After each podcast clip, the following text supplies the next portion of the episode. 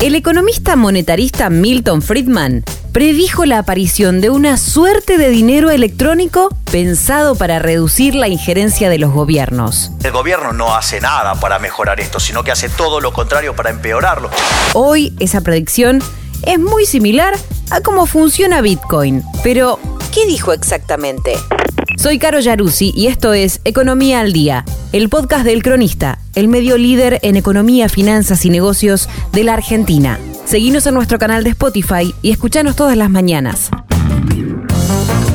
En 1999, el ganador del premio en Ciencias Económicas del Banco de Suecia, en memoria de Alfred Nobel, Milton Friedman, habló de Internet y de cómo sería una fuerza importante para reducir el papel del gobierno.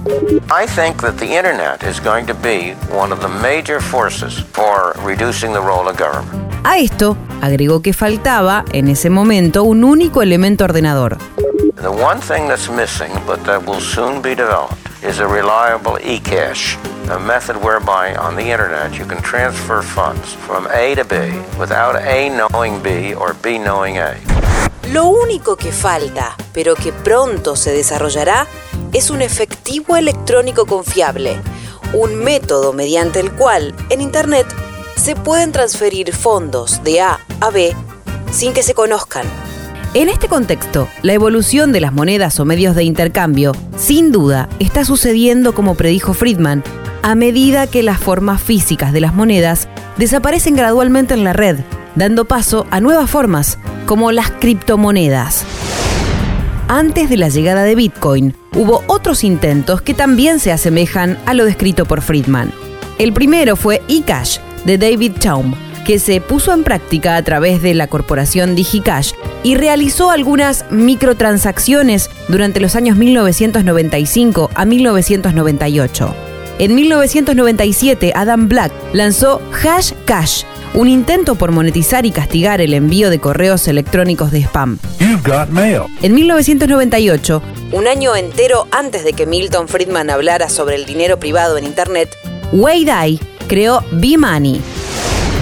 A favor de la predicción de Friedman, el core tecnológico de Bitcoin y de otras criptomonedas efectivamente está más alejado de las posibilidades de control por parte de los gobiernos. Lo primero que hay que comprender es que el Banco Central es una estafa. El Bitcoin lo que está representando es la vuelta del dinero a su creador originario, que es el sector privado. A la vez que permite transacciones transnacionales y anónimas de manera segura.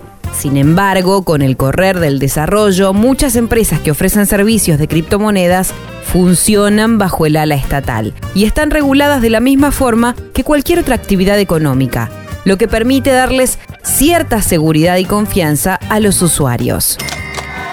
Esto fue Economía al Día, el podcast del cronista.